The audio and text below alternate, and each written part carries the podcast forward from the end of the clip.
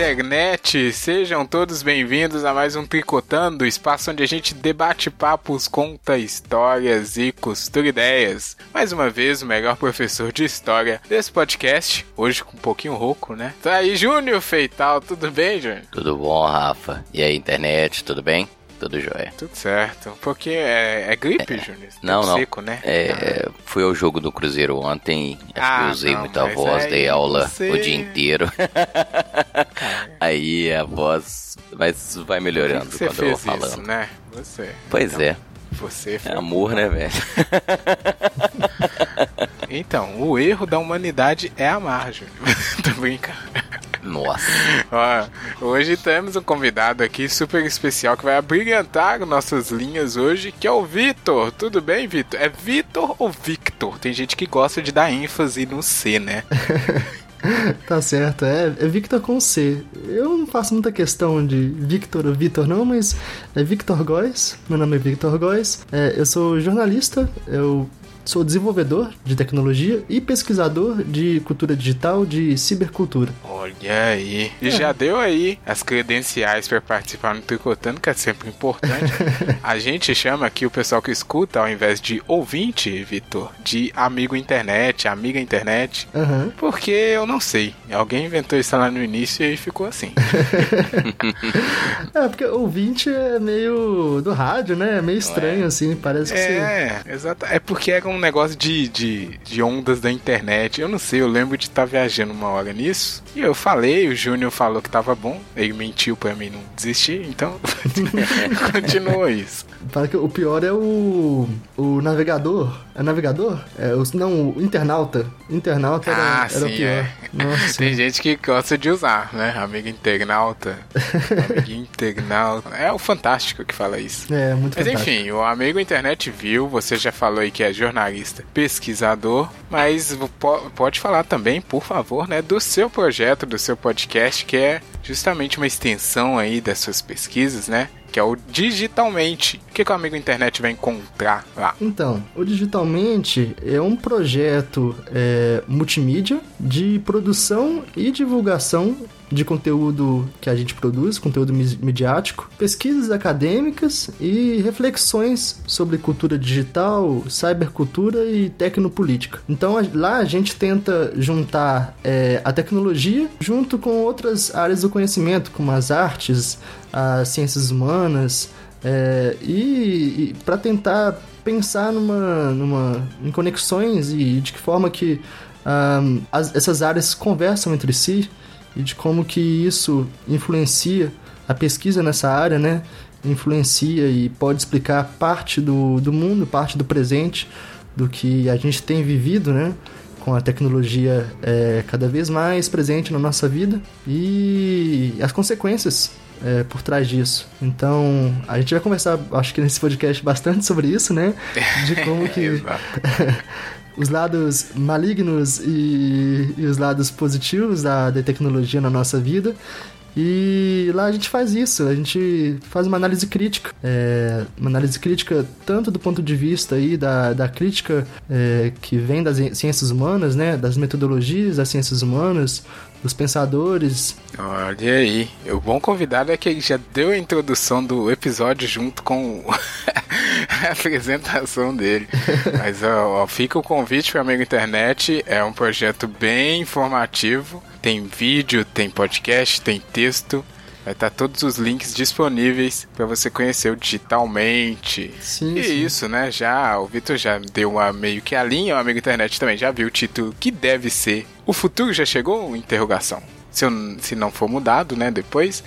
Mas é, a gente vai se perguntar isso, né, se a gente já vive em algum futuro e como que esse futuro, como que se a, a gente relaciona, está se relacionando com ele, se a gente está percebendo é, essas intervenções, se a gente está se relacionando bem, se o futuro já chegou, qual é o próximo futuro, se é que tem um próximo, enfim. Várias viagens, talvez, né, Júnior?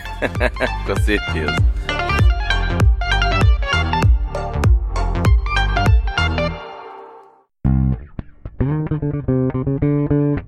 Tri. Tri. Tri. Co. Tri. Co. Co. Dando. Tri. Dando.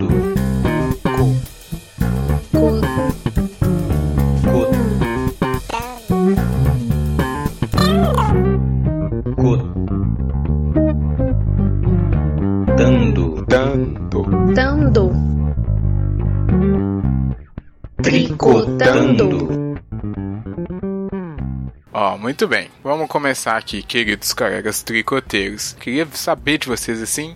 Vocês têm um ponto que vocês se lembram de algum acontecimento que vocês viram e vocês falam, putz, isso aqui isso aqui é uma virada mesmo, sabe? Alguma coisa desse tipo. Eu vou começar, talvez vai ficar melhor exemplificado, mas eu lembro assim de ter quando eu tive o meu primeiro é, smartphone com GPS. Que eu sempre fui pobre, óbvio. mas eu, eu fiquei muito tempo tendo celular, só que aqueles celulares é, naquela entre safra, sabe? Quando tava virando smartphone, só que smartphones eram muito caros. E eu era muito de me locomover e tal, e sempre ficava passando os perrengues para achar os lugares. E aí quando eu descobri, eu peguei um, né, um celular melhorzinho e tinha esse GPS, e eu falei, cara, isso aqui, isso aqui dá bom, hein? Isso aqui vai mudar minha vida realmente, porque não fiquei mais perdido aí no mundo. Quer dizer, depende, né? Mas e aí, Júnior, você teve um momento que você falou, putz, isso aqui, isso aqui é doideira. Ô, Rafa, eu, eu, eu tenho uma noção muito clara, assim, de que a gente vive um momento é, ímpar, assim, espetacular da, do desenvolvimento tecnológico. Mas é, pegando por essa questão de sensação, de sentimento, eu acho dar uma entregada na idade aqui. Foi na minha graduação em História em 1996, cara quando a Fafiche ela abriu a, o primeiro laboratório assim de, né, de acesso à internet e tal e a galera pirou assim né eu lembro que eu estava começando a, graduação e a UFMG abriu o laboratório acesso liberado internet que para época era muito veloz tal e aí eu descobri né as primeiras redes sociais a gente tendo contato com pessoas do mundo inteiro né eu conversando com gente de todos os continentes. Eu falei assim, caralho, né? Dessa vez, sabe, parece que abriu assim a, essa sensação Sim. de que a, o mundo, a tecnologia chegou, sacou? Que é, aquelas todas aquelas histórias, todos os livros baseados em ficção científica, de contatos, de velocidade, para mim foi um, foi um momento assim fundamental né, que eu percebi que havia uma, uma mudança significativa nas, nas possibilidades de comunicação e contato entre as pessoas. Eu acho que foi ali que eu tive um, né, aquele insight, assim, falei, caramba, né, pô, tô conversando com a menina do Canadá aqui, meu inglês tosco. Mas... Olha, já falava inglês em 96, parabéns. Ô, velho, o mesmo inglês que eu falava naquela época eu falo hoje. Nada.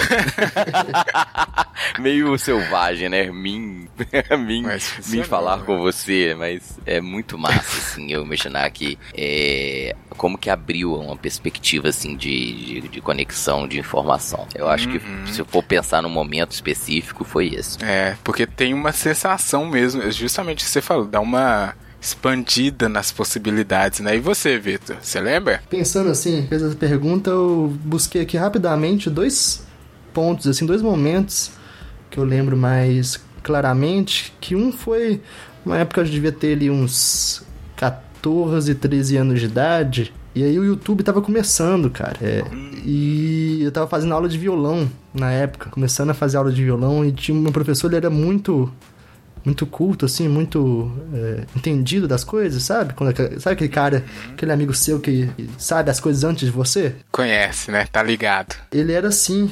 Então ele era jovem ainda, né? Tipo, tava acabando de fazer a graduação dele em música e ele me apresentou o YouTube. Ele falou: Olha, você conhece o YouTube?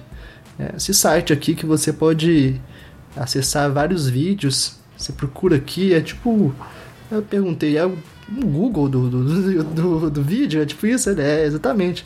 Na época acho que o YouTube ainda nem era do Google, né? era uma empresa ah, outra, né? E, e, um outro momento que, que me fez pensar, assim, me chocou, né? Um divisor de águas, eu acho que, que foi antes ainda. Eu poderia citar, assim, MP3, né? Quando você começa a colocar é, é, música, baixar música para colocar no seu, no seu player, né, de MP3, que é uma coisa também que você, pô, você mudando a, a forma como você consome a mídia, né, você para de comprar uhum. CD, é, antes ainda, né, você tinha outra geração que comprava fita cassete, outra que comprava vinil, E aí você para de comprar um CD para baixar música ilegalmente na internet e colocar no seu, no seu player e ouvir a música que você quer. E para mim também foi um divisor de águas, mas é, antes disso, eu acho que além disso, é, é o, eram aqueles programas né, de, de compartilhamento por torrent, que na verdade antes nem era torrent, era um outro tipo de arquitetura e de, de, de compartilhamento de, de conteúdo, né? No caso eu usava o Emule, não sei se vocês chegaram a usar ele. Usei pra caramba. eu lembro da primeira música que eu baixei no Emule, cara, o primeiro disco, e assim, pô, nessa época também ali, 2004, 2005, sei lá. E eu molecão, assim, tipo, é, começando a adolescência ali, tá ligado? E, e baixando as músicas e, e custando a baixar uma, um filme, um jogo, uma parada assim. Aquele negócio que você ficava. Noite inteira, né, velho? Baixando. Nossa, que isso, semana pra você baixar um é, filme. Um filme é. Achando um incrível. Jogo, porra. É. Um jogo, nossa, você ficava um mês pra baixar um, baixar um jogo, era loucura. Pra baixar o Tetris. Mas a gente achava incrível, né? Eu achava incrível. E, assim, eu não sei como que, como que tá a pauta aí, é, mas eu posso puxar um... um Segue, aqui? claro. É, uma coisa que você, Rafa, falou é, sobre o futuro, né, na, na sua introdução, é de como que a gente vai concebendo o que é futuro, né? Eu, eu, Uhum. eu gostaria que vocês pensassem um pouco nessa questão, assim, nesse termo, o que, que é o futuro? Deixa eu entrar aqui então, porque eu acho que você pode complementar isso aí. Porque se a gente pegar aqui, olha, Júnior falou de 90 e alguma coisa, você falou 2004, 2005, e eu, no meu exemplo, devia ser 2012, eh, alguma coisa desse tipo. Uhum. E olha só, né? Bastante tempo. Uhum. E, aí foi realmente quando a gente deu um estalo assim, putz, isso aqui talvez é realmente o futuro, né? No nosso imaginário da época, claro. Então, essa noção de futuro que a gente tem é quando a nossa possibilidade foi expandida de certa forma, né? E aí eu queria, eu queria chegar, acho que nesse ponto aí, da noção do futuro que a gente tinha, né? Do que nos foi apresentado antes, para poder Uhum. saber se ele já chegou, a gente precisava ter, né? Uma uma Expectativa, noção, uma- é, exatamente, de filmes, igual o Júnior falou, Uhum. ou de al- alguém contando, né? No seu caso aí do professor também.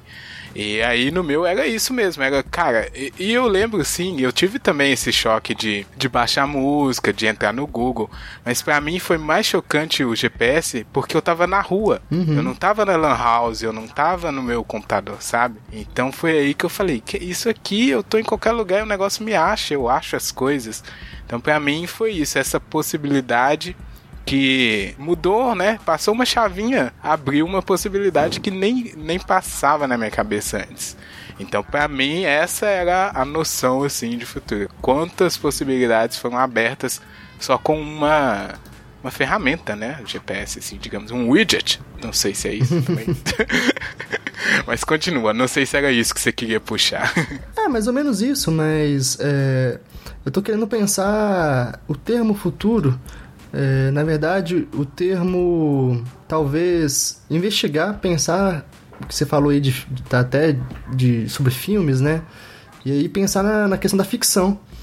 É, porque o futuro, como a gente tá definindo aqui, ele é concebido a partir do imaginário, né? ele é concebido a partir do pensamento, das ideias, das projeções que a gente tem sobre alguma coisa para alguma coisa. Então ele só existe na nossa cabeça até, até que ele se materializa na realidade e no presente. Então é uma- é uma questão bastante filosófica. Tem uma Claro. dimensão é, ontológica do, do termo. Nesse sentido, assim, de que o que, que a gente pode con- considerar que existe? O que, que significa ser no mundo? Enten- Entende? Tipo, é, o futuro ele só existe na nossa cabeça. Então, ele, só, ele não existe o mesmo futuro para duas pessoas diferentes. E, e isso é uma coisa muito recente.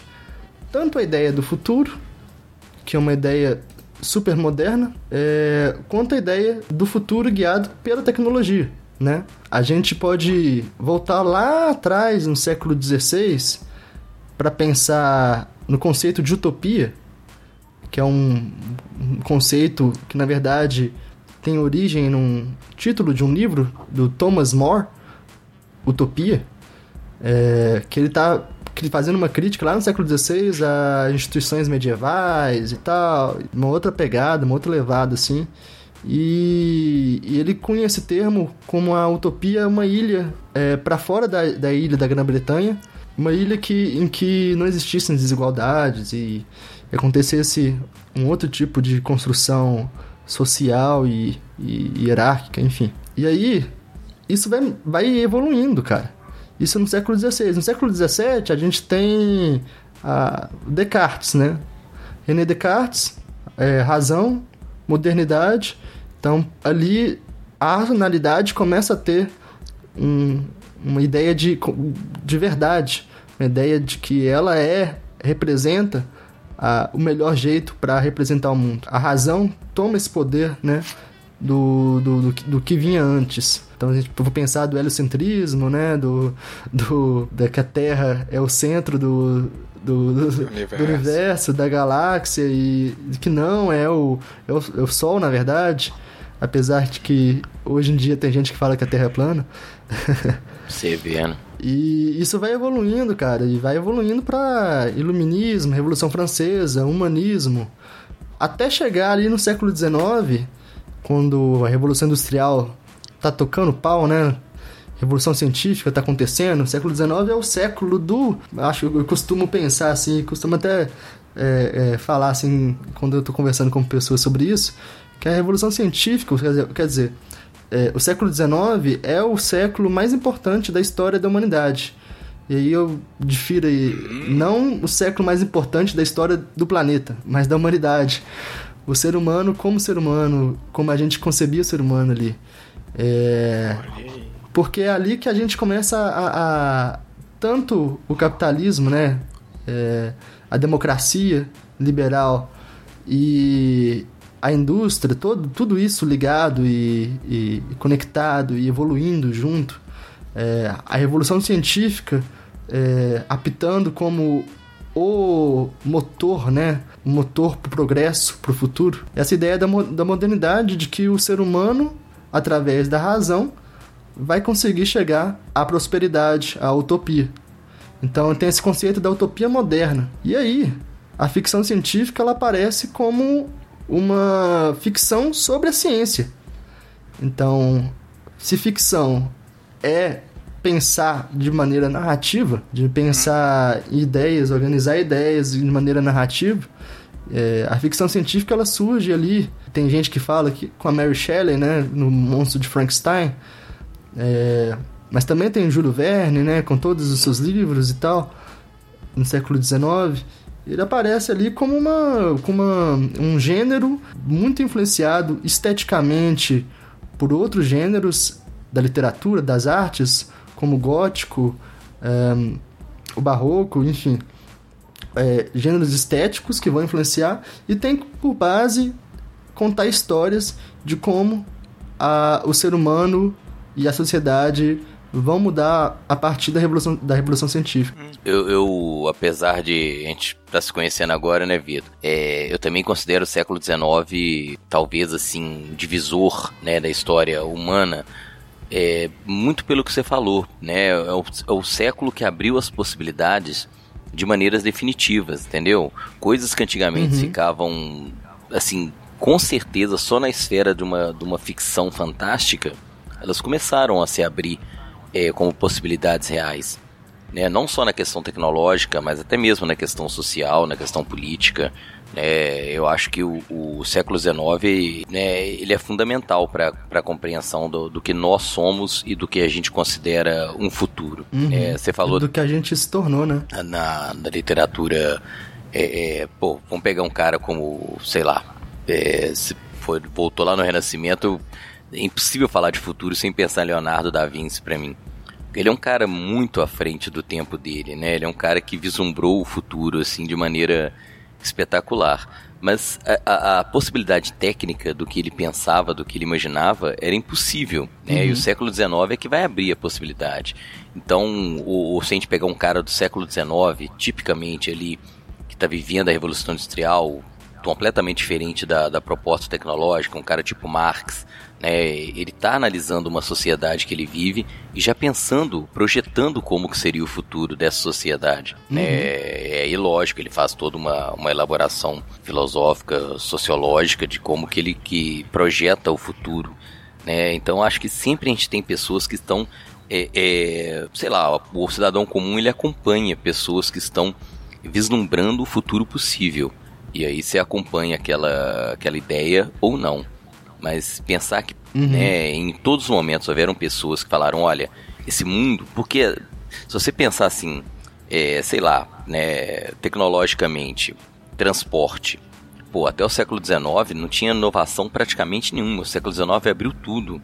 Comunicação uhum. é o século XIX. Então, o cara que está vivendo e que ele projetou né, é, é, uma ideia de futuro, ele está é, é, tendo uma, uma, uma visão do que ele espera do que seja. E, e o cidadão comum ele acaba acompanhando, ou concordando, ou discordando, é, rejeitando aquele futuro. Então, é, eu achei legal você falar que o século XIX é um século fundamental, talvez, concordo com você, talvez o mais importante na definição da história humana. Uhum. Né?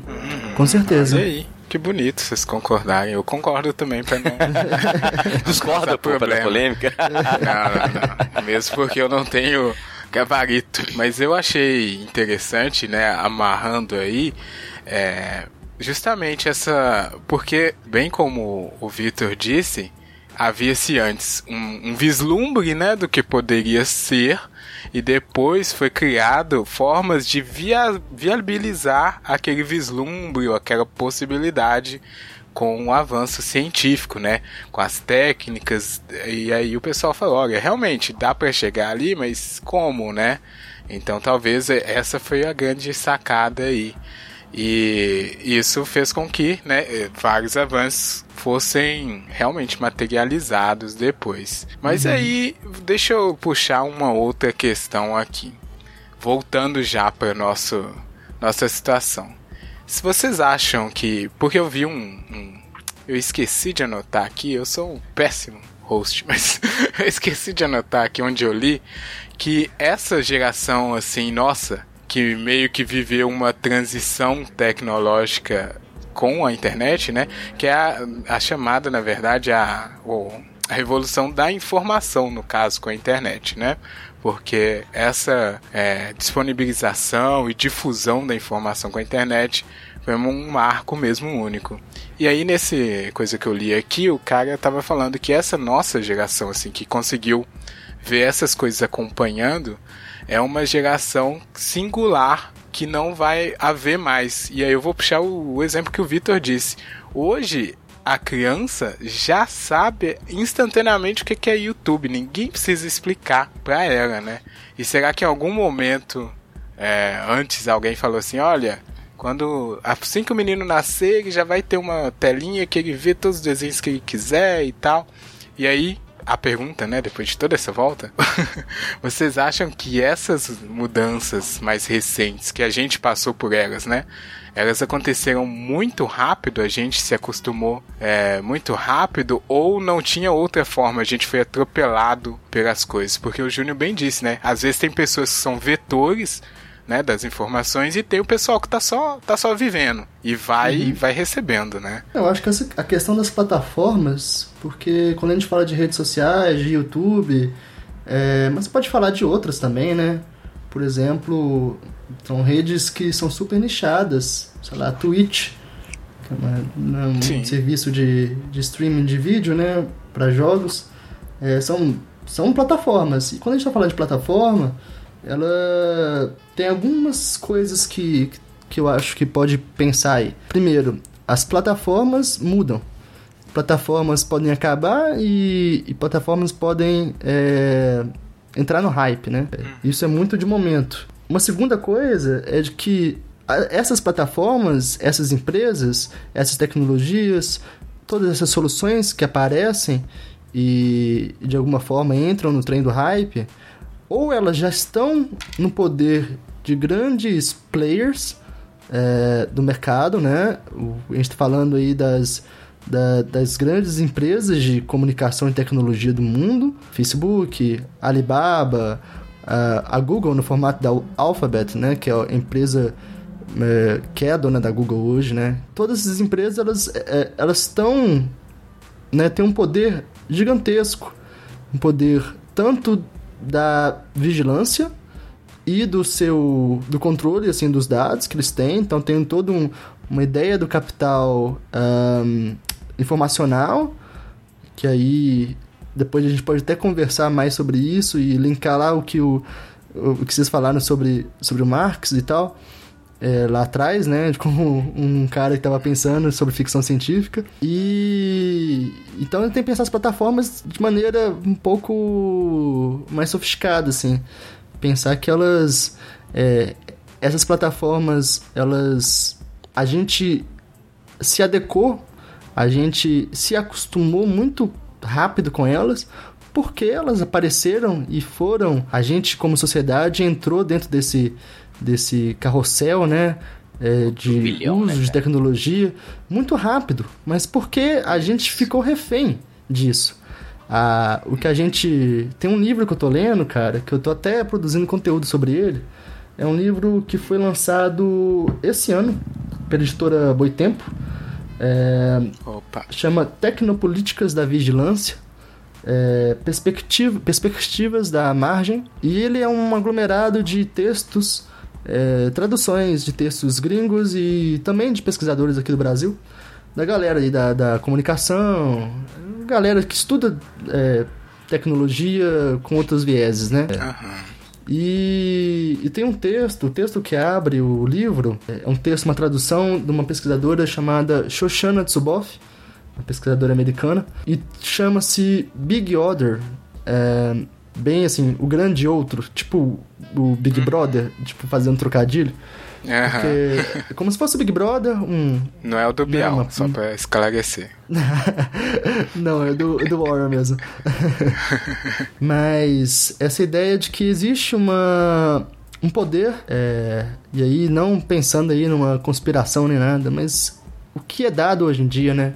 Esse poder sendo representado por essas grandes empresas de comunicação e tecnologia e de todo o ecossistema é, econômico que, que se moldou é, por dentre essas empresas, né? E, e, e, a forma como que a gente consome a informação hoje, que tem tudo a ver com a forma como que o capitalismo está sendo é, guiado. Só recuperando ali, né? É, você falou assim, pô, será que a gente eu, eu, vejo essa geração, a geração mais nova que a nossa, ela não tem, ah, essa, tá. ela não tem nem essa percepção, cara. Né, eu falo assim, meus filhos, né, Sim, eu, eu, é tenho, eu tenho uma, uma filha mais adolescente e um filho criança ainda tal. É, como que eles não têm essa reflexão? Essa, eu acho que essa reflexão sobre tecnologia, sobre redes sociais, sobre ciência no sentido mais amplo, eu acho que ela é uma preocupação da minha geração. Uhum. É, que embarcou nessa série de mudanças extremamente aceleradas e aí você tem que parar para refletir sobre que, o que caminho que né eu, eu tenho é, assim meio indiretamente né eu tenho é, participado de uma linha de pesquisa do FMG sei lá eu, é, ciência e cultura né o pessoal fala sobre é, é, ciência e cultura sobre tecnologia Uhum. E assisto algumas palestras, vai ter uma massa agora em, agora em agosto, semana que vem, cara. Né, onde só que tem muita palestra em inglês e em francês aí eu eu me é, é, eu não me arrisco eu, o elitismo a, da universidade é, a, a, a, palestra que vai ter com o cara da Argentina o Diego Hurtado em espanhol eu animo, em espanhol eu me viro, né? Então, mas é, é, acaba sendo meio limitador. Mas é, é, uma preocupação que eu tenho, né? De entender, de, de, porque a gente não é nativo de toda essa tecnologia. Então, a gente quer. Pô, eu, eu fui arrastado, entendeu? É, quem é uhum. mais novo não tem essa sensação, entendeu, Rafa? De que é, né, qual, qual o termo que você usou para atropelado. Atropelado. Foi justamente eu fui atropelado. Eles não, cara. Eles não têm essa, essa né, essa hum. percepção, porque para eles é uma coisa extremamente natural. Eu tenho a sensação de ter sido atropelado, né? Uhum. De as coisas estão é, é, é, se acumulando numa velocidade, sei lá, às vezes alucinante, né? Como é que as coisas que pessoas pensaram como impossíveis acontecem e quais as possibilidades né, a velocidade com que as coisas têm sido desenvolvidas tecnologicamente, cientificamente, daqui a 100 anos, né? Pensar assim, pô, não é o futuro que eu estou vivendo, é o futuro que daqui a 100 anos, como é que vai estar? Né? É, lógico, tenho todos os aspectos positivos, todas as questões é, benéficas da tecnologia, mas eu sempre vou por essa questão. E quem ainda está à margem de tudo isso, cara? Uhum. É, essa tecnologia ela não é extensiva a toda a, a, humanidade. Você tem uma parcela gigantesca que vive em padrões tecnológicos que são compatíveis com o século XIX. Como é que eu falo de um futuro para um cara desse? Né? Se bem que eles estão sendo incluídos de uma maneira até vertiginosa, porque há um interesse é, de inclusão tecnológica, científica, de, né, é uma resposta mercadológica, capitalista, digamos assim, para que haja uma maior é, inclusão. Mas é, é, eu acho que eu, eu, eu reflito sobre isso. Isso é uma coisa que me causa. É, me instiga. Mas eu acho que a geração bem mais nova. Ele, essa reflexão ainda talvez não seja o fundamental para eles, entendeu? Sim. E foi essa que. E por isso que essa, essa frase né, me fez pensar dele falar que essa geração nossa é bem única nesse sentido. Porque realmente a nossa é a geração que é capaz de fazer um recorte, porque vivenciou, e falar, cara, isso aqui foi, foi meio esquisito, né? Porque ao uhum. mesmo tempo que você, eu coloquei até aqui na pauta, né? Ficava um dia lá para fazer um trabalho, né? Na biblioteca. Pesquisa, tira xerox e tal. Hoje, com cinco minutos você consegue fazer a mesma coisa. Só que cadê o tempo, né? Você não tem mais aquele tempo. Você não ganhou tempo, na verdade. E aí dá essa E era uma expectativa cara. gigantesca, né, velho? É, a tecnologia era pra coisa aqui, né? Não, mas a tecnologia, se você for pensar numa visão do século XIX, era para aumentar o tempo disponível do ser humano. Uhum, e nosso Isso. tempo, a sensação que a gente tem é que o tempo tá ficando cada vez menor, né? Exatamente. Nesse ponto houve um fracasso, né? Costumo olhar assim com uma com um olhar um pouco é, mais crítico nessa para essa, essa ideia de geração, porque não acredito muito, assim, não comprei a ideia de, de falar assim, ah, uma geração tal, geração X, geração Y. Ah, não, eu acho exagero porque também. Dentro de uma geração. Millennials. Tem, é, dentro de uma geração tem tantas gerações, né? Convenhamos, uma pessoa que, que nasceu é, no interior da Bahia é, pode ter 20 anos de idade e pode viver uma. Um, ter uma relação com a tecnologia outra a uma pessoa de 40 anos de idade de São Paulo. É, né? Então tem muito a ver com acesso à informação e à tecnologia, mas também tem a ver uma coisa que você falou agora, Júnior, é, da, do acesso e dessa vontade, esse esforço capitalista de, de levar, né, de fazer uma inclusão digital. Agora, que tipo de inclusão digital que é essa, né? Com certeza. Se você tem a internet chegando na forma do 4G, do 5G, do 200G que vai chegar um dia, é. na, seja no seu dispositivo móvel, seja no seu braço, seja no, sua, no seu implante é, ocular. Sim. Cara, que tipo de informação, que tipo de relação a gente está tendo com a tecnologia nisso, sabe? É, a gente tá só consumindo Instagram, porque se for isso, a internet não serve para nada, pode desligar o cabo. né? e... e... nem tem cabo mais, né? Eu acho massa isso. né? Você desliga tudo e vai dormir, porque assim, aí não tem como ter tempo mesmo, não. E é isso que, tá, isso que é o problema, porque as pessoas com menos acesso, as pessoas é, com menos informação, né? Com menos conhecimento, é, elas são sabotadas. Sempre foram.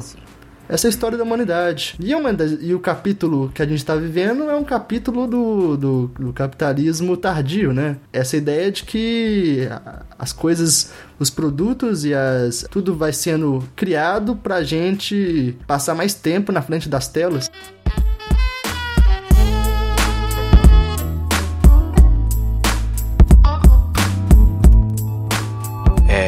Linkando, né, o que o Vitor falou aí, só queria puxar que talvez aconteceu é, por conta né, desse atropelamento e as coisas serem forçadas de uma forma que seja só para entreter mais do que informar, veio também para algumas pessoas, né, alguma um certo sentimento de frustração, sabe, Júnior? Porque o cara ficava imaginando antes, nossa, nos anos 90, né? Daqui um tempinho a gente vai poder falar com robô, eles vão ajudar a gente nas tarefas. E sim, você consegue fazer isso hoje, só que é uma bosta. Dependendo, você não consegue nem cancelar sua conta de celular porque o Eduardo da Oi, que é um robô, ele não te deixa, né? e não é uma experiência assim que a gente com certeza não é a experiência que era imaginada, né, nesse tempo. E justamente porque talvez os esforços não tenham sido é, como o Vitor bem apontou, na inclusão e na facilitação mesmo das atividades, né? E mais nesse negócio de entreter e se o cara tiver para fora, puxar ele para fazer parte desse movimento, né, que se criou assim com esses big orders que uhum. ele citou aí do, do livro, cara, bem interessante. O, ah. eu, eu sempre sinto assim uma frustração inacreditável com essa questão da, né, porque se a gente falar em futuro, a gente acaba falando em avanço tecnológico, consolidação é, científica. É, eu acho que a minha principal frustração é imaginar que todo esse, esse desenvolvimento ele é extremamente segmentado. Né? Não é uma, o, como o Victor citou aí, né? a inclusão tecnológica ela é muito rasteira.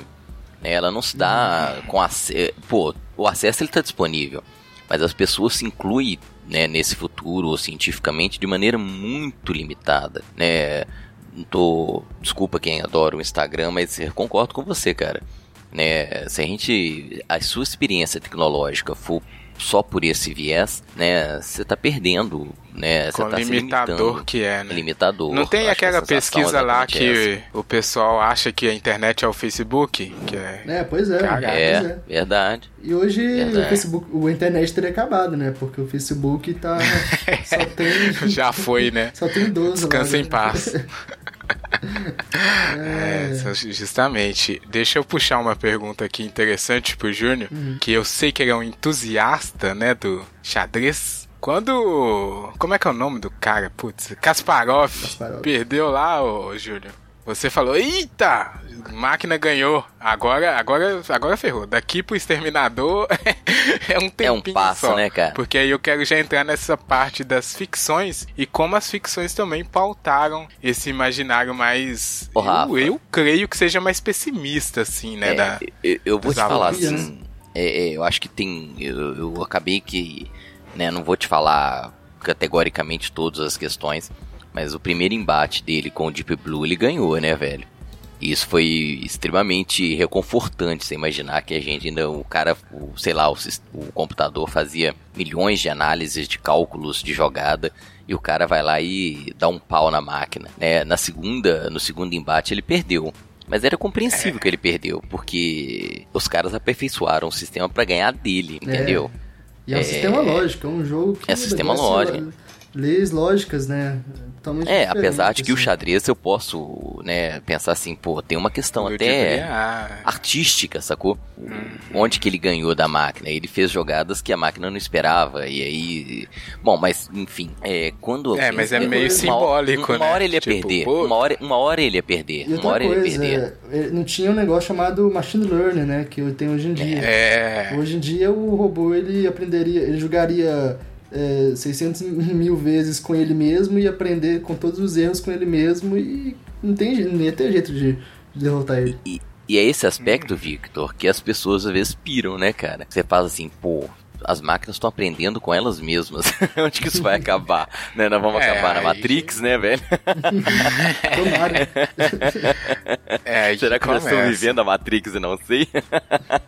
Porque a ficção, cara, ela sempre pega pelo aspecto. Não, não, sempre não, exagerei. Né, a literatura sempre falou de maneira bem positiva, assim, dos avanços. Não, nem sempre. É, mas em geral, uma visão dourada Do, do... Não, porque você É, pensa fases, assim, aí né? você Tem pensa um fases. livro e fala assim, pô, é exato, eu acho que é muito isso. É, eu acho que tem fases assim que a tecnologia ela abriu muitos campos, muitas possibilidades. O futuro seria muito mais positivo. Aí tem fases Uhum. que os caras falam assim, porra, vai dar merda, velho. Né? Porque o, se você pensar na questão ecológica, se você pensar na, na questão da inteligência arti- artificial, é, a boa parte da, da, da cultura, da produção é, cinematográfica, literária, ela fala, olha, vai dar errado, cara. Né, né? Mas é, é, é interessante você pensar como que a- a- as máquinas elas estão é, se aprimorando, né, cara? E estão se integrando ao nosso cotidiano de maneira impressionante. É claro, a gente esperava muito mais, né, cara? Todo mundo tava esperando aí é, membros robóticos, aprimoramentos, mas Cadê o carro voador, né? Eu acho que é, é, é, é verdade, mas é, não é uma coisa que tá fora, entendeu? Uma coisa que assim, é impossível. Hoje é plenamente possível.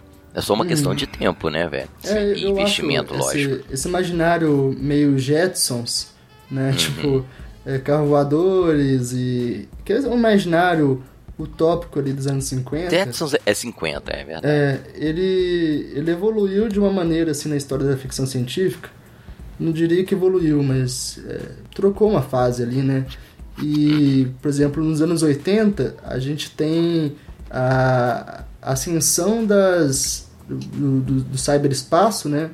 Então você tem algumas é, distopias sendo é, concebidas e distopias que, que muita gente leva a sério. Então você pega, por exemplo, 1984, em que tem muitos, muitos paralelos com a realidade hoje em dia. É, você tem também o Neuromancer, né?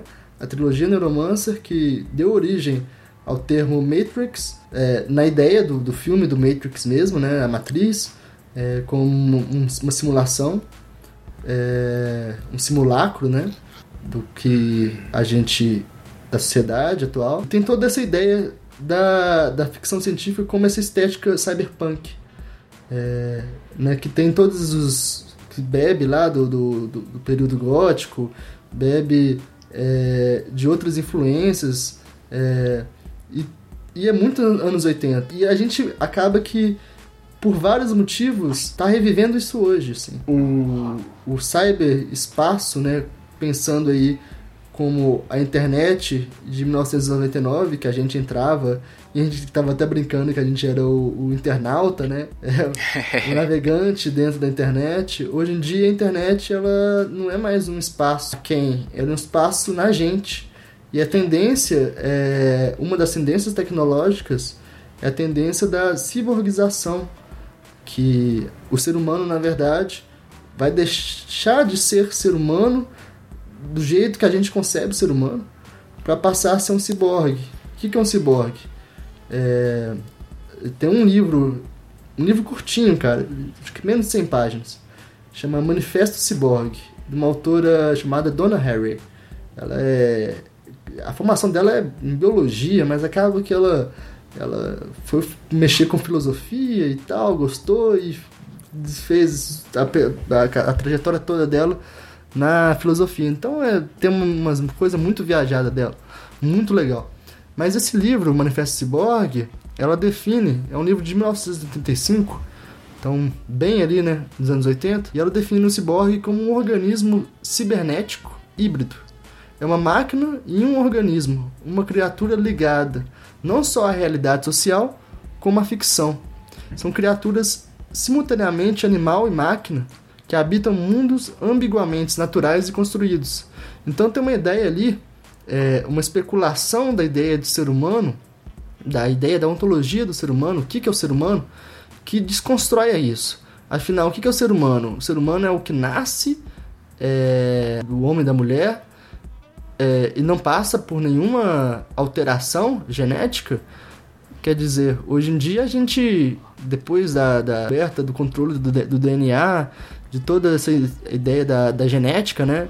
É, a gente já não é o mesmo ser humano que a gente era no século XX, biologicamente falando. E, e você aliar isso à, à ideia da, do ma, maquínico, né? A ideia do Frankenstein, que é a ideia, a ideia que está ligada lá no século XIX com, com Frankenstein da, da Mary Shelley. Sim, é uma ideia de, de ficção científica que já estava ligada lá atrás. É, você tem essa, outra, esse termo que está super trending, assim, esse, nos últimos tempos, que é a internet das coisas. E é. que isso vai despontar nos próximos anos com uma força imensa. Então, o que, que acontece quando o seu. Não só seu celular tem acesso à internet, a GPS, a, a player de música, a player de vídeo, ao escambau A4. O que acontece quando não só seu celular tem esse acesso, como seu, você consegue colocar uma plaquinha dentro do seu braço, um chip é, para fazer determinada função, entende? Então a gente passa a, a, a pensar o ser humano como um ser humano um, um, ciborgue. E isso também tem tudo a ver com, também com a, a ideia da, do capitalismo, de como que a, a tecnologia, ela, a gente já conversou, né? acabou de conversar sobre isso, que a, a comunicação, a informação, a, o conhecimento, a tecnologia, ela tá, tá é, é, restrita a um grupo de pessoas, restrita financeiramente, né? socialmente a um grupo de pessoas, e que esse tipo de configuração do ser humano, do ciborgue, vai estar tá restrita a um grupo de pessoas e que a, a, grande massa vai estar tá, vai tá condenada a, a, a, passar não só assim, só concluindo assim, passar não só a, a, ideia ali de estar tá usando um aplicativo, tá usando, perdendo seu tempo, entre aspas, né? Tá gastando ali seus neurônios, sua sanidade mental dentro de uma rede social e uma outra galera que tá vendo o mundo literalmente com outros olhos. E, e Olha aí. Pra, fu pra fuder a, a pauta do Rafa de uma vez. Porque você falou um negócio, cara, e, e assim, é, é, sei lá, né, cara, é manipulação genética. É impossível você não pensar num cara igual Mendel, né, cara? Mendel é século XIX, uhum. né, velho? Pra, só pra reforçar a nossa empatia com o século XIX. O, o Mendel é século XVIII. Ih, pesquisa aí na internet. É 19. Mendel, acho 19. que é, né, velho? Minha referência toda dele é século XIX. Pô, uhum. o cara começa estudos realmente aprofundados, assim, sobre a questão biológica, e se ele vivesse os dias de hoje, ele ficaria louco, né, cara? Pensar uhum. que a gente já faz todo esse mapeamento genético e as possibilidades que a genética abre mas é essa questão, cara, como que isso vai ser limitado a uma parcela ínfima da sociedade, né, que pode hum. consumir esse avanço tecnológico. Eu acho que é isso, nesse ponto, Rafa, que o futuro ele é muito menos é, positivo do que algumas pessoas pensaram. É lógico, todos são beneficiados? Sim, né? Se você pensar em melhoramento genético de, de plantações, pô, beneficia ou, ou não, né? Mas é, é, porque é outra questão. Aí eu tô, eu tô criando uma situação polêmica, assim, hum. se isso é uhum. bom ou se é ruim. Mas se você for pensar assim, imediatamente, né, a, você tem um, um ganho em produção. Pô, é uma coisa fundamental que para ele seria, né, ele, ele começa nessa questão da botânica. Se ele imaginasse hoje que a gente tem de avanço né, de manipulação genética de plantas, acho que ele ficaria louco assim, pô, uhum. né? Como é que os caras conseguem criar é, plantas novas ou melhoradas geneticamente? Mas é, uma parcela gigantesca da população, ela não vai ser beneficiada. Ou vai ser beneficiada de maneira bem. Rasteira, né? Rasteira. Exato. É, as pessoas não, não vão é, é, tá ali é, aproveitando, porque elas não vão ter como consumir essa tecnologia. E eu uhum. acho que uhum. esse é um ponto que sempre vai ficar. Pô, o cara. Vai, alguns filmes, acho que até abordaram isso, né? Pô, ah, eu, eu vou ter lá um, um braço cibernético, mas eu não posso comprar, então eu vou ter um tecnologicamente uhum. defasado o Xing Ling. Sim, é. né? Dá um, Sei lá. um gambiarra, né? Exatamente. Sim. E aí, olha só que em poucos momentos aqui a gente já conseguiu criar uma outra ficção científica, né? Na verdade, criar não, porque tá no nosso imaginário, igual a gente bem disse. Uma coisa interessante aí dessas coisas que a gente acabou de falar é que no momento hoje, eu até coloquei essa pergunta aqui, é, se fala muito em é, justamente na internet das coisas e tal, mas uma dessas grandes pontos, grandes chavões assim é o Big Data, né? Uhum. O, o, os dados, é, não tem, como é que é a tradução de Big Data? Nem tem, né? Cara, Grande dados? não tem você isso. Pode traduzir como dados massivos, mas... É, dados massivos. Mas não é, não é cool, né? Ela falou um outro termo em inglês para definir um termo em inglês, enfim. É, mas enfim, isso é, mostra como, às vezes, o que o Vitor disse, o avanço é possibilitado a algumas pessoas, alguma margem, né, algum grupo de pessoas, somente o suficiente para que seja colhido informações a fim de o sistema não, não, um sistema maior que se existir, né, já conspirando, não se, não deixar de funcionar, né?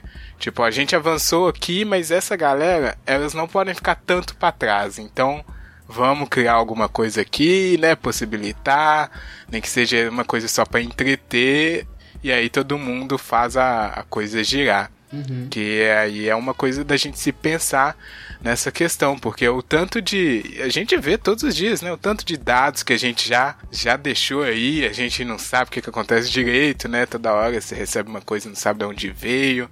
Isso é meio que já uma situação dessas. E aí, ao mesmo tempo que você fala, putz, cadê meu carro voador? Cadê meu não sei o que? As pessoas não consideram isso, né? Isso, sei lá. Não sei se é o hype que o Vitor citou.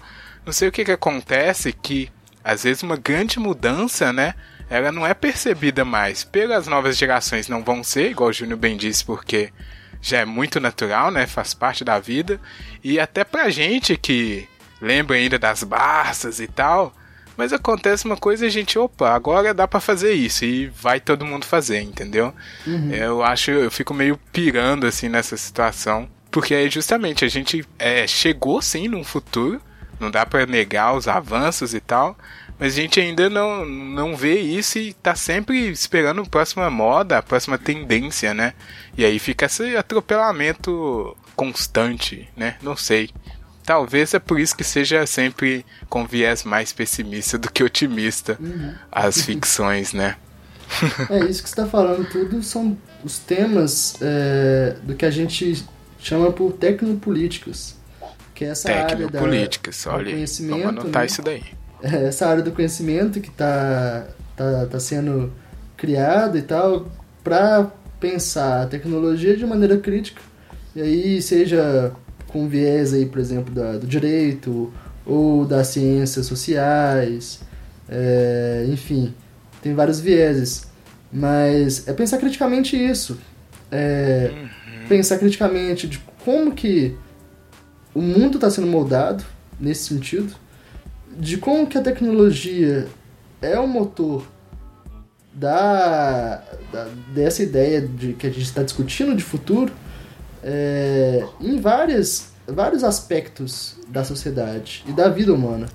É, vocês citaram mais cedo sobre a indústria alimentícia.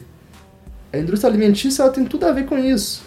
É, você pensar por que, que o certo país é um, ocupa a tarefa, ocupa o papel de ser o provedor de, de soja no mundo, como o Brasil é.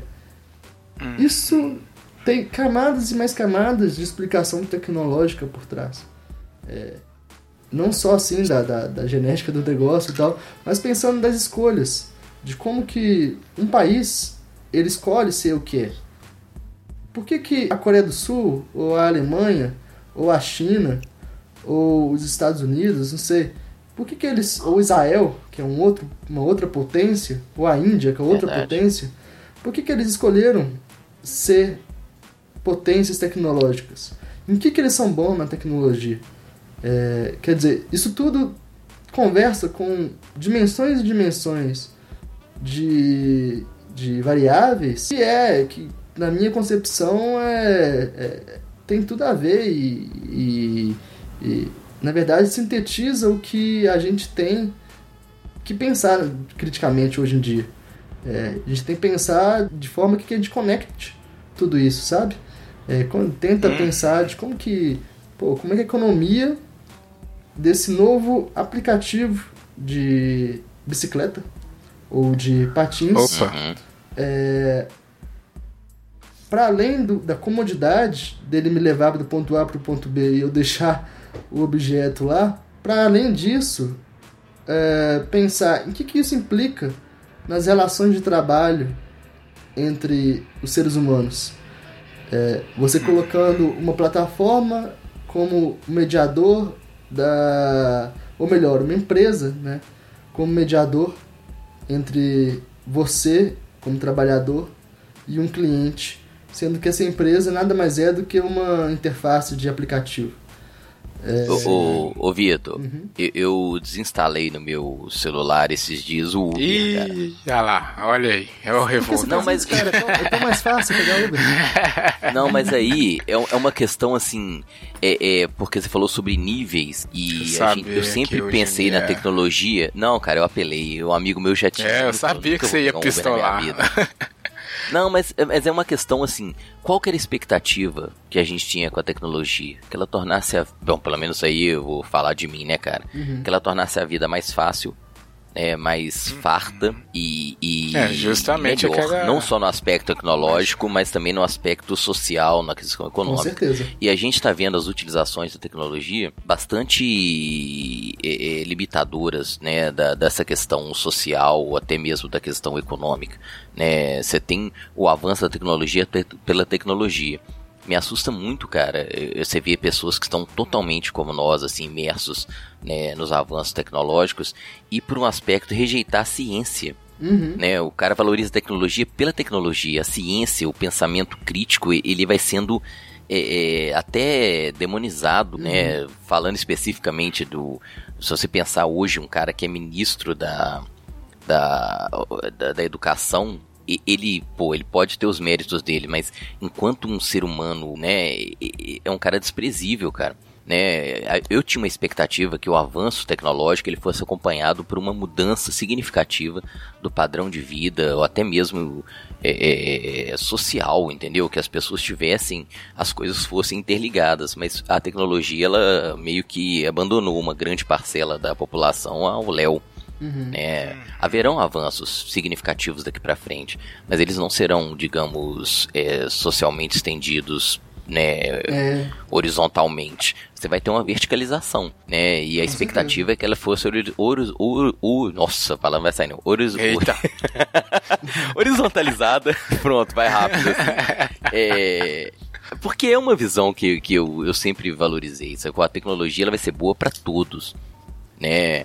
É justamente é... essa questão aqui do imaginário que a gente falou que, né, que querendo ou não gera uma frustração mais pra mas nossa, eu falo, eu falo assim, nossa galera. Hoje, é, hoje, desculpa, mas hoje eu estudo muito uma das áreas que eu tenho estudado, né, eu tenho especializado, é, digamos assim, povos nativos. Né, eu, eu, falei, eu estudei muito sobre cultura afro-brasileira e agora estou fazendo os estudos na área de cultura indígena. Uhum. E é do caralho você pensar nisso, cara. Né? Como é que você tem um mundo altamente high-tech. high-tech é anos 80, né? e, e como é que você tem ainda uma defesa, e eu acho espetacular e válida e necessária, da, da cultura tradicional. Uhum. Que a gente não, não, pode abandonar, entendeu? Eu acho que as coisas elas têm que ser mediadas, elas, elas se beneficiam com, com o pluralismo, com né? E, e, às vezes você tem uma rejeição disso, cara. As pessoas falam, pô, isso aí é ultrapassado, isso é velho, tem que acabar. E eu acho que a gente tem que buscar o benefício. Eu acho que o que vai corrigir certas distorções tecnológicas é uma visão plural né, e ampla Sim, de certeza. como a tecnologia vai beneficiar o ser humano. Você fala, falando sobre isso me lembrou de uma ficção científica que tem tudo a ver com a, a, essa, essa, essa mistura de, de saberes tradicionais né, com a tecnologia que é o Pantera Negra, né? Wakanda Sim, é verdade, exatamente verdade. isso. É uma nação na África com todos os saberes tradicionais africanos com uma tecnologia muito mais envolvida do que os povos europeus brancos. E uma, uma, manutenção, né, pelo menos naquela situação da, da, da parte cultural, né, da tradição. Talvez lá tinha um bom, um bom pessoal pensando na tecnopolítica, né, Vitor, que você acabou de citar, do país. Para isso eles é, estavam realmente. isolados, né? Eles estavam isolados do resto é. do mundo e eu acho que é, no mesmo ponto que iso o isolamento ele, ele é ruim, né? Ele também é benéfico e para nos contaminar. Cara, eu, pra, bom, a gente falou muito aqui já, mas vamos finalizar aqui como sempre, né, Júnior, com o nosso arremate final, que é justamente, Vitor e amigo internet, uma né, laçada sobre tudo isso que a gente falou. Embora o episódio de hoje foi um grande. Uma grande discussão de possibilidades, né? A gente ficou meio. Mas eu achei bom. Achei bom porque é uma coisa que. Deixa eu começar, já que eu vou fazer isso. Querendo ou não. mas é uma coisa que. É, não. Eu ia começar a falar, eu já falo tudo de uma vez. É. Sim, é uma coisa que a gente não e me incomoda, eu justamente me incomoda essa situação de atropelamento, assim. Eu sempre fiquei meio. Depois ainda, né, que você começa a prestar atenção nas coisas, assim. Falei, cara, esse negócio não tá, não tá bom. E aí me incomoda isso. A gente aqui, bom, eu posso dizer assim, talvez o Júnior, não sei, mas a gente tem uma visão sobre isso talvez um pouco boa, o Vitor melhor, porque ele atua na área, assim. Mas a gente não tá nem perto do pessoal que realmente tá lá na frente pensando essas coisas ou até mesmo desenvolvendo. E se você olhar para trás, tem toda essa galera que a gente falou que tá vivendo só e chegam as coisas e o pessoal, opa, agora é, é banco no celular, é sei lá o que, é tudo Uber, é patinete. Ah, e ninguém pensa se é realmente bom essa questão aí do, do, do Uber, né? E rap, que teve aquela notícia lá do entregador também. Eu lembro que uma vez saiu alguma notícia sobre o Airbnb, que eles é uma das empresas mais valorizadas do mundo também e tinha menos de 50 funcionários, um negócio assim. Então, né, cadê? O que, que vai acontecer com essas pessoas, né? Porque, e aí, o robô vai fazer tudo, os softwares. Então, realmente, essa questão, essa palavra e o que o Vitor apresenta no projeto dele, que é tentar é, traduzir, né, tecnopolíticas pra gente, eu acho que tem que ser feito de uma forma mais abrangente, embora seja difícil no momento atual, porque não tá dando nem para conversar se a Terra é plana ou não. Sim. Mas enfim, é isso. Eu acho que a gente não pode deixar é, chegar, né? Chegar tomando essas porradas aí, tem que trocar celular todo ano vamos ter uma calma com esse tipo de coisa, porque a gente talvez não está indo sem saber para onde direito e quando chegar lá vai ver que é Matrix. Ixi, aí ferrou, né? Mas é isso, fiz meu arremate final aqui. Deixa o Vitor por último, né, Júnior? Porque ele vai okay. fazer com mais propriedade. Ô, velho, é, é, eu gosto sempre de pensar no arremate pela, pela pergunta, pela provocação que você fez na, na pauta, né, cara? É, o futuro bem. chegou? Chegou, pô. Né, a gente sempre está vivendo um presente que é o futuro de alguma coisa. Mas o futuro pensado é, o futuro, lá, já os, diria a Globo, não, o futuro já chegou. Já começou. Hoje a né? festa é sua, a festa é nossa. É isso. Ah, Mas então o, errei, foi mal. coisas que a gente tinha como completamente é, fora da realidade, a gente vive sem a gente nem percebeu, né, cara? A gente incorporou no nosso cotidiano um padrão tecnológico que às vezes até incomoda o exagero que a gente está preso ou restri ou, ou refém dessa de certas tecnologias. É, mas eu, eu eu, eu gostaria de pensar que a gente ainda tem um futuro muito mais é, a, a, conquistar, entendeu? Eu acho que o grande desafio, pelo menos pelo que eu percebo, é estender esses avanços e essas vantagens tecnológicas a quem ainda está completamente alijado, que não, não, não se beneficia disso. Então eu acho que o, o maior medo que eu tenho não são de robôs dominarem a raça humana, é o ser humano destruir todas as possibilidades de criar uma sociedade mais igualitária ou eh, onde se perceba que há uns, os benefícios sejam é, horizontalizados e não mais, cada vez mais limitados, entendeu? Hum, o futuro bem, já começou. olha aí, citando a Globo, Júnior. Depois reclama. É, olha aí, né? ok. E aí, senhor Vitor, depois de toda essa loucura que a gente falou aqui, alguma coisa fez sentido? O que, que você quer deixar aí de arremate final nessa, nesse nosso tricô de hoje? Reunimos para bater papo. Tô só cerveja, né, cara? É, Eu, eu não. Como é que é? Bebo, Repete o que, que ele falou? Faltou, Faltou pra ele, Faltou pô. a cerveja. Já tô na terceira aqui já. Olha esse Faltou Faltou pra você, cara pálida. Oh, então, cara, eu. Primeiramente, eu queria agradecer o convite. Eu achei muito legal trocar ideia com vocês. Fluiu super bem, assim. A pauta tava bem organizada, tipo, a gente fugiu um pouco da pauta e foi culpa minha, foi mal. Sim. Mas... Não, isso sempre acontece. Convidado pode. Bem organizada foi um pouco elogio, eu é achei. Isso, não, achei muito bem organizada, eu gostei muito do, do tema.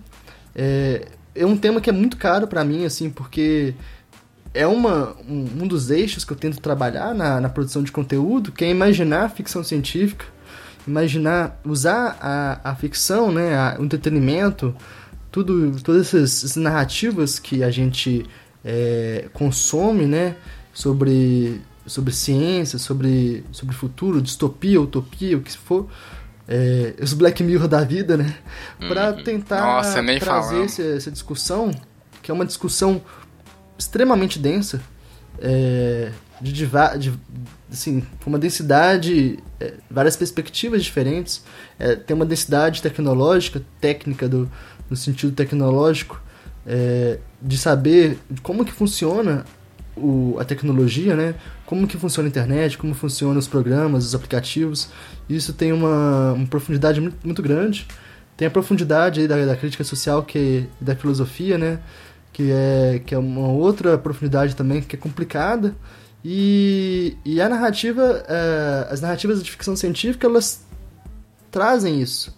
Elas trazem essa, essa discussão de, uma, de um jeito muito legal e, e, é uma maneira de democratizar essa, essa discussão. Então, quando um Black Mirror faz sucesso, eu festejo.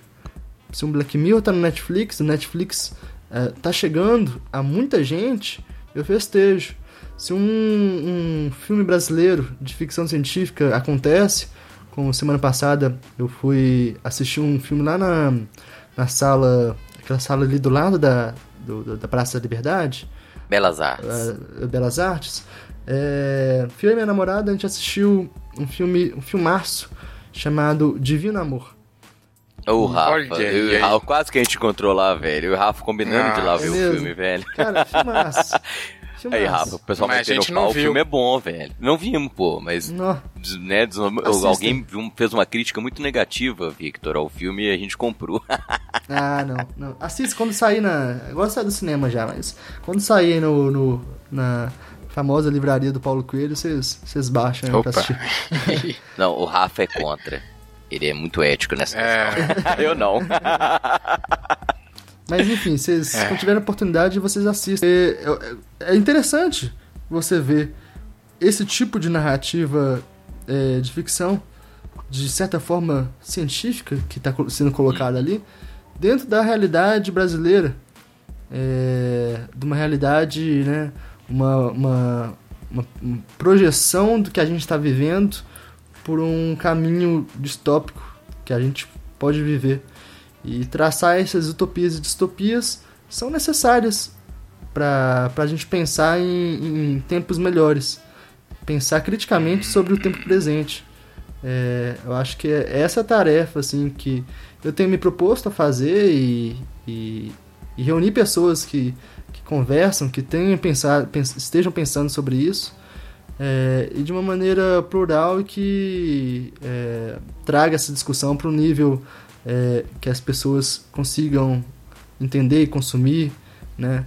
Eu acho que enquanto a gente tem as plataformas abertas, plataformas que são poderosas, né, como o Instagram como o YouTube, e se de certa forma elas é, fodem com a gente, desculpa que eu fui dando palavra. Ah, que isso. É, mas estão fudendo com a gente, assim, no nível econômico, psicológico, é, se tem um Uber, um 99 e tal, um, um Airbnb que facilita a nossa vida muito, né, do ponto de vista do consumidor, a gente tem que usar e subverter essas, essas plataformas é, de vários, com várias estratégias, seja produzindo esse conteúdo e trabalhando para criar esse ecossistema saudável, né, essa bolha do bem, essa bolha de.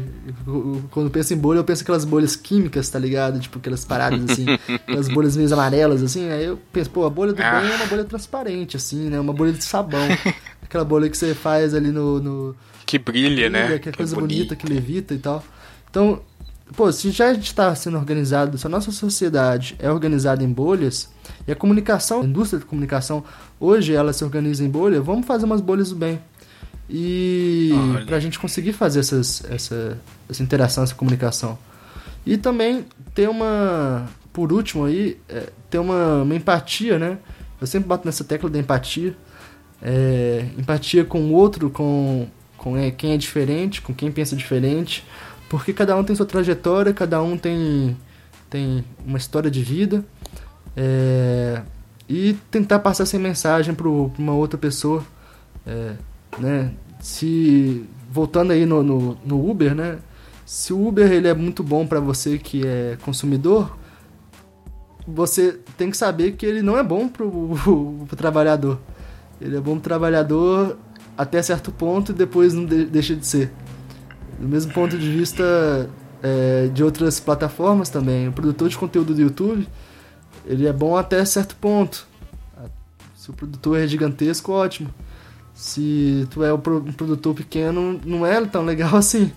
Quer dizer, esse, essa plataformização, essa ideia do, do, do trabalhador, né? A ideia do trabalho como um, algo que você faz. Você não tem chefe, por exemplo, né? Essa ideia de que você trabalha por conta própria e por isso você é mais livre, é, tem tudo a ver com essa ficção, essa proposta que, que foi, foi, foi proposta pra gente que a nossa geração, voltando lá no começo que a gente estava falando de geração, a nossa geração, essa geração que está aí agora, é, comprou e a galera não sabe em que buraco que se meteu.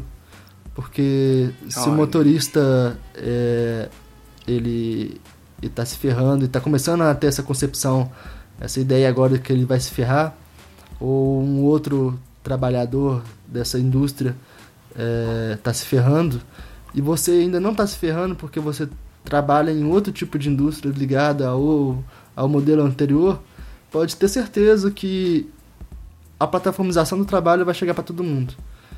É, os professores estão sendo substituídos, as escolas estão sendo substituídas, as, as universidades estão sendo substituídas, o banco já é substituído, o bancário já é, substitu já é sub totalmente substituível.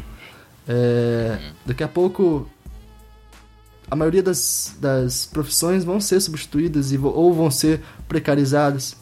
Então, assim, é importante a gente pensar tudo isso de uma maneira um pouco mais é, madura. É, eu acho que para finalizar, posso falar assim, é, cara, tenha empatia, é, consumam, sejam hubs de, de energia positiva, de, de pensamento positivo, de conhecimento.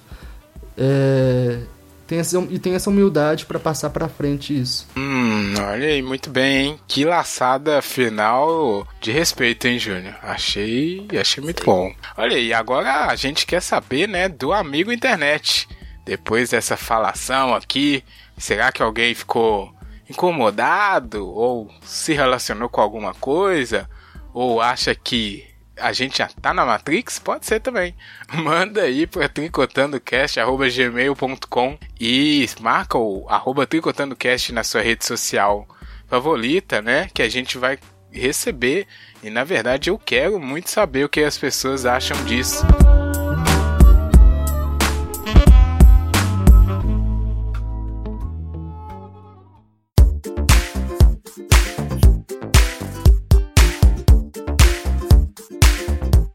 Sem mais delongas, porque talvez o programa já está longo, não vá ainda, Vitor, porque agora a gente chega aqui numa parte musical do Tricotando, não sei se foi avisado, sempre aqui no finalzinho. Fogueiraça. É, a gente dá uma dá uma descontraída, né, Júnior? Mexe, mexe a cadeira, como diria Vini, pra poder, né? A referência, olha a referência musical da criança.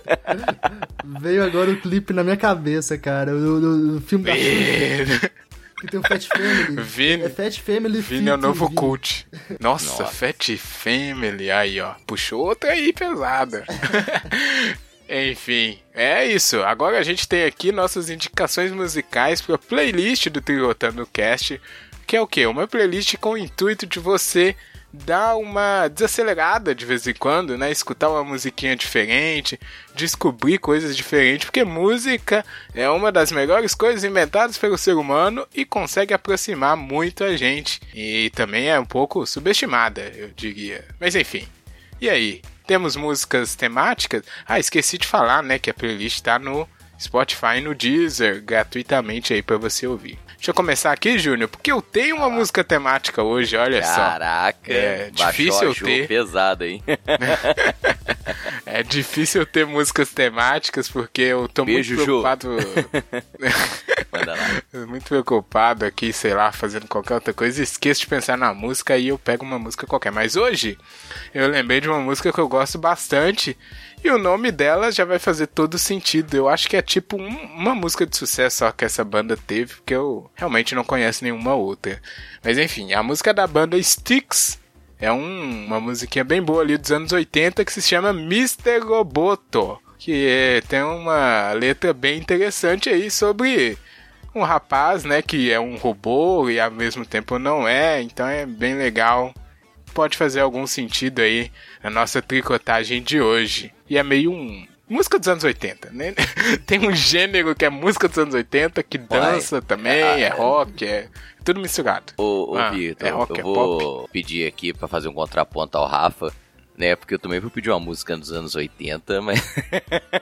vou, Ixi, vou, vou contrapor essa questão da música dos anos 80 que ele tá propondo aí, desse pop. É, eu não conheço é, a música. música dos anos 80 tem teclado, Júnior. Exato. Tem não, teclado, música dos anos 80, Rafa, que ah, joga por terra ver. tudo que você tem falou. Tem sintetizador? Eu tô tem porra nenhuma, Tem é bateria destruição. eu tô ah, pegando sabia. umas músicas da minha infância, velho. E não é temática, mas tem tudo a ver com o que a gente estava conversando. É, vou pegar uma música dos anos 80 que não tem sintetizador, mas tem muito metal de BH, que é Overdose. A música oh, Filhos do Mundo. Overdose. Foi lá na Filhos 85, do Mundo? Filhos do Mundo. E é, essa sim é anos 80 pra mim. Né, moleque. Eu acho que eu nunca ouvi essa não. Ah, vai gostar, cara. A letra, essa letra é boa. Fica a é dica. É temática no sentido de, de fim do mundo, então, né? É, distópica, né, velho? Amargurada. É isso aí. Eita, Fica a minha indicação, é. então, a banda de BH Overdose com Filhos do Mundo. Faz sentido. Muito bem. Overdose, Sticks e agora, por favor, Vitor, o que, que você vai deixar aí de memória musical na nossa playlist? Todo mundo tem o seu lugarzinho lá. E quando a gente escuta a música que você indicou, você lembra do episódio, você fala, nossa, que episódio foi Legal, foda. Cara, gostei da ideia, gostei da ideia, massa. Olha, eu não sabia que era uma música. Eu separei um canal no YouTube, um canal e de olha, música. Olha, um canal. Tem vários artistas, várias músicas. E, e assim, é, eu recomendo. É, esse canal chama NPR Music, é um canal americano. É, esse NPR é da, da, empresa de comunicação lá estatal, da, que aí nos Estados Unidos também tem empresa estatal de comunicação. Uhum. Que legal. O quê?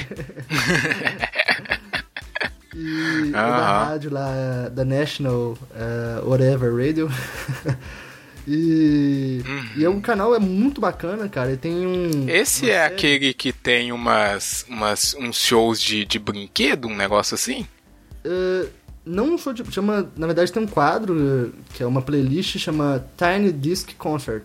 Ah, isso. É isso mesmo. Que, que é, é nesse. Na, como fosse na redação, assim, na, da, do, do, da rádio, num do, hum. uma sala lá que tem. Pô, então é cheio de, de de objeto na sala, assim, cheio de livro. É, é, uhum. Sabe aquele negócio bonito, assim? Apresenta aquele cenário bonito, legal. É, é isso, e só vai gente é, de música é, assim, alternativa, uma ideia meio de world music, assim. Então tem é, bem plural, vários gêneros é, que se misturam. Então, por lá eu conheci é, a George Smith, a Test Sultana, o Tyler the Creator. É, e assim, pô, George Smith é R&B, a Test Sultana faz é, faz um lance de dela gravar a si mesma e, e fazer sobreposição de instrumento, uma, uma viagem louquíssima. E depois canta em cima, e toca uma guitarra incrível. O Tyler The Creator é um rapper maravilhoso, a, a banda maravilhosa, assim. É, um outro cara é o Anderson Paak, também tem a ver, o cara ele é, é baterista e canta, assim. Caraca! Mistura de jazz com... Então, assim, esse canal tem muita coisa boa. Inclusive tem gente brasileira lá que, que gravou é, a, recentemente, a Lineker e os Caramelo, Caramelos. É, Olha, o primeiro nome que eu conheço, é, que você citou aí. Não, e, e você vai conhecendo muita coisa, porque a gente jovem, uhum. gente nova, assim. E tem uma galera também que maior lá que também já gravou, tipo a Adele. É, tem uns vídeos maiores, assim, com mais ah. vídeos, assim. Mas o que eu acho mais interessante Sim. é que é um, é um, um hubzinho, né? Um lugarzinho para você conhecer coisa nova. É, oh. O cara também que tocou lá foi o Rodrigo Amarante, que, que era dos Los Hermanos e tal. Então, tem muita, muita música diferente, desde rap até, sei lá, música. é, tem um, vídeo lá que chama, do, do, daquela banda, que eu nem sabia que eles tocavam música, na verdade pra mim era só teatro. Aquele Blue Man Group, sabe? Aqueles três caras de, uhum. azul. De azul. Pintado de azul. Eles Sim. fazem uma, uma performance artística lá com música incrível. E eu tô assim, gente, Olha só. loucura, assim, eu achei maravilhoso. Agora, se for pra escolher uma música, eu descarto o NPR Music aí. Fica a dica pra quem quiser, quem quiser ouvir, quem quiser assistir. Mas... Finge que eu não falei aqui, né? tipo, depois de um tempo. Mas por favor, manda aí. Pra colocar na playlist, que eu acho que é um disco que tem tudo hum. a ver com a com o assunto de hoje, da banda, não sei se vocês gostam, uh, Radiohead. Gostamos. Radiohead.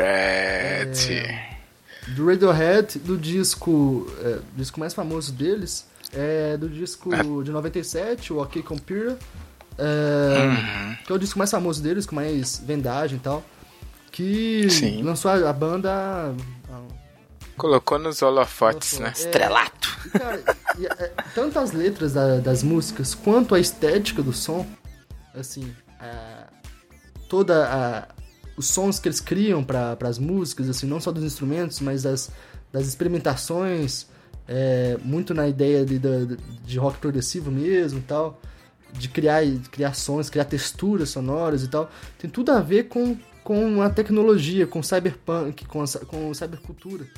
É, e as letras também têm a ver com isso, com essa, essa, esse desânimo, esse. Uma palavra que você usou hoje eu esqueci. Mas é, tem a ver com essa impotência, sabe? É, que uhum. ali na Inglaterra eles estavam vivendo no final dos anos 90. É, né, tipo, aí contextualizando lá na Inglaterra nos anos 90, tinha acabado de passar pela Margaret Thatcher, é, né, tava neoliberalismo é, já tinha acontecido e tal, e, e, e tinha uma. E, e, é o surgimento da internet, né? E toda essa. Essa o que a gente falou no episódio de. Dessa, das coisas atropelando umas às outras e tal. E esse disco tem tudo a ver com isso. Então, se for pra, pra pegar uma música, eu pego a Paranoid Android, que é a música, acho que mais famosa desse, desse disco. E que é um musicaço, hum. cheio de, de nuances e tal, com uma letra incrível e perturbador, assim, que te faz é, falar, meu, me tira da Matrix, ou melhor, me coloca de volta na Matrix. Deixa eu falar, eu não quero saber, né? Eu quero saber, eu quero comer aquele sanduíche que meu cérebro Muito tá, bom.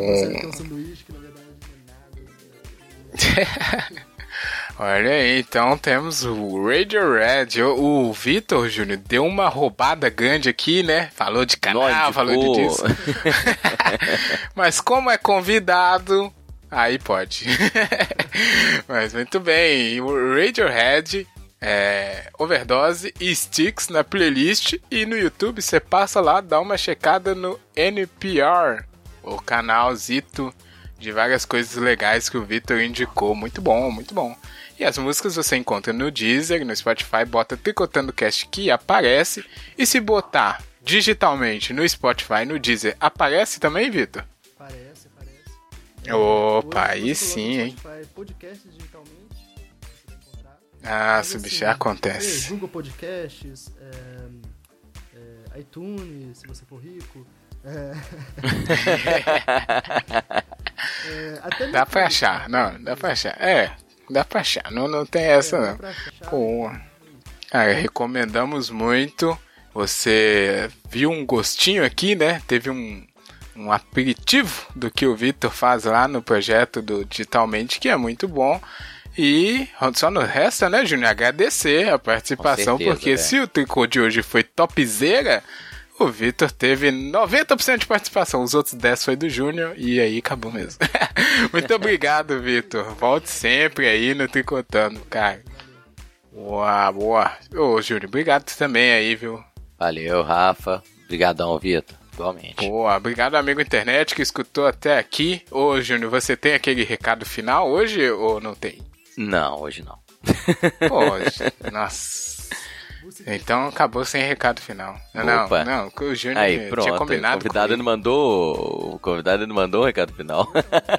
Não, mas se o amigo internet não souber do busca em conhecimento até hoje, o ET Bilu deu a vida para nos trazer esse. Tchau.